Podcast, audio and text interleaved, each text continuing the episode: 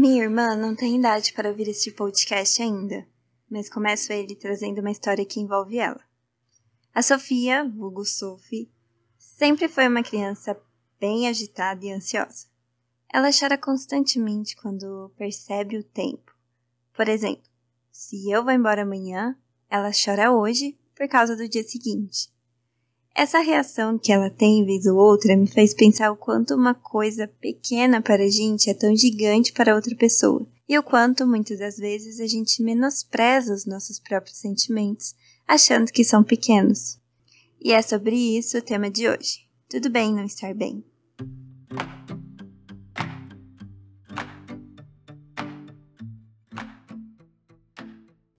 Feliz ano novo para você que está me ouvindo. Espero que a virada tenha trazido aquele fôlego que a gente sempre espera no começo do ano. Ano passado eu repentinamente parei de fazer os podcasts porque realmente eu travei. Já falei sobre o quanto minha ansiedade me paralisa vez ou outra. Não lembro se foi por aqui, mas certamente já falei algo em algum desenho lá no Instagram falando pelas mãos. Eu sempre quero deixar tudo perfeito. E ao invés de eu ficar feliz com as pessoas curtindo o conteúdo, à medida que vocês vão me falando que está legal, eu vou ficando preocupada. Na minha cabeça começa a rolar aquela história de bora se superar, mulher. Mas eu não consigo, eu tô cansada demais, ou não tô bem, ou tô ótima, mas não quero fazer isso.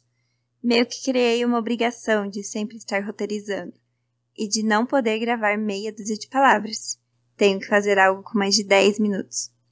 O engraçado é que eu realmente gosto de vir aqui e ficar falando, mas eu travo. Acho que por gostar tanto, eu meio que quero preservar aquela preciosidade para não perder por um deslize, sabe? Tipo minha irmã, que chora quando eu vou embora. Ela sabe que logo eu volto, mas ela quer me manter por perto, porque vai que demora muito. Ano passado eu tive algumas baixas. A gente não está 100% sempre. Eu não sei para você, mas para mim é um caos não estar no meu máximo de criação e execução. Como assim hoje não estou bem? Como assim eu fiquei o dia todo deitada? Descansar para mim e aceitar que não estou bem ou que até estou, mas que não estou querendo fazer algo é extremamente difícil. Ainda não aprendi a lidar inteiramente com isso. E em um mundo onde a gente não sabe lidar nem com os nossos sentimentos, nem com os dos outros, fica muito difícil parar por um momento e levantar a mão e assumir: hoje não, Faro. Se a gente não tá apto nem para entender as nossas próprias baixas, fica muito difícil a gente um dia entender as baixas de alguém. Se você está sofrendo pelo dia seguinte, que ainda nem chegou, ou pelo projeto que está dando certo e está te assustando, os outros ao seu redor podem disparar a qualquer momento. Você não pode ser assim, você precisa mudar. Como se a gente realmente quisesse ser desse jeito. Pô, seria melhor ver a vida como uma linha reta, mas nossa vida é feita de curvas loucas que muitas das vezes nos deixam desorientados o suficiente para paralisar, no meio do caminho mesmo. Nessas horas, a gente precisa realmente refletir o que é melhor a gente fazer. Deveria ser natural essa pausa, a gente precisa de um fôlego para entender essa estrada e para onde estamos indo, ou para simplesmente descansar a mente mesmo. Mesmo com as pessoas certas do nosso lado, amanhã é solitário. Cada um vai senti-lo, pressenti-lo e sofrer ou até mesmo se alegrar de um jeito diferente. E tudo bem ter seus altos e baixos. Ter um milhão de emoções correndo por nosso corpo é o que nos faz, sei lá, humanos. Claro que é sempre bom lembrar que a perda de motivação constante, muitas alterações de humor, tristeza em excesso, isso tudo requer uma avaliação médica para checar se está tudo em ordem.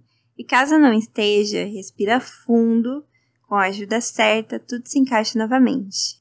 A Jéssica do passado ajudou a Jéssica do hoje a entender que não estar bem faz parte da vida. O amanhã vai chegar, você querendo ou não.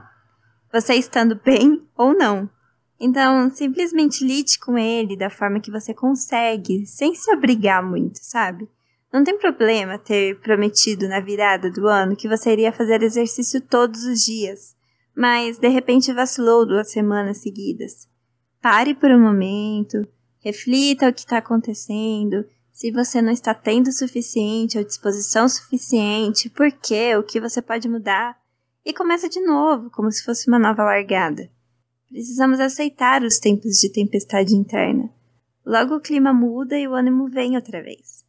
Lidando com os nossos sentimentos complexos e entendendo que eles são verdadeiros e não uma forma de procrastinar, como estamos sempre ouvindo, vamos aprender a lidar com os dos outros de uma forma mais individual. Afinal, cada um passa e sente um momento de uma forma única. Além do mais, eu considero de extrema importância não se responsabilizar pelas baixas dos outros. Se você não teve nada a ver com aquilo, não se preocupe em não conseguir deixar a pessoa feliz. Talvez ela só precise de um momento de infelicidade mesmo para entender algumas coisas que não consegui entender nos momentos felizes. Se é complexo entender nossos sentimentos, imagina dos outros.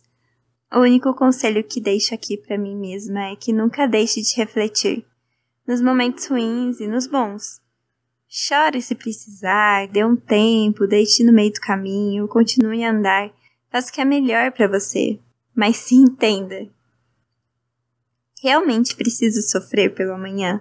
Realmente preciso achar que não consigo me superar? Realmente preciso me superar? Ou só preciso tentar viver e ver o que vai dar? Entender que não está tudo bem, tá tudo bem. E que seu problema é grande o suficiente para você também já é um grande passo. Mas tente não parar por aí. Tente avaliar todas as vezes que você estiver na baixa. Fique no quarto, escute uma música, faça o que você goste de fazer, sem obrigação, sabe? E, como eu disse um pouco antes, não pare de refletir sobre os seus momentos de baixa e o porquê você está assim. Espero que a gente consiga ser mais legal com os nossos sentimentos ao longo deste ano. Acho que esses são meus verdadeiros desejos para 2021. Te vejo na próxima.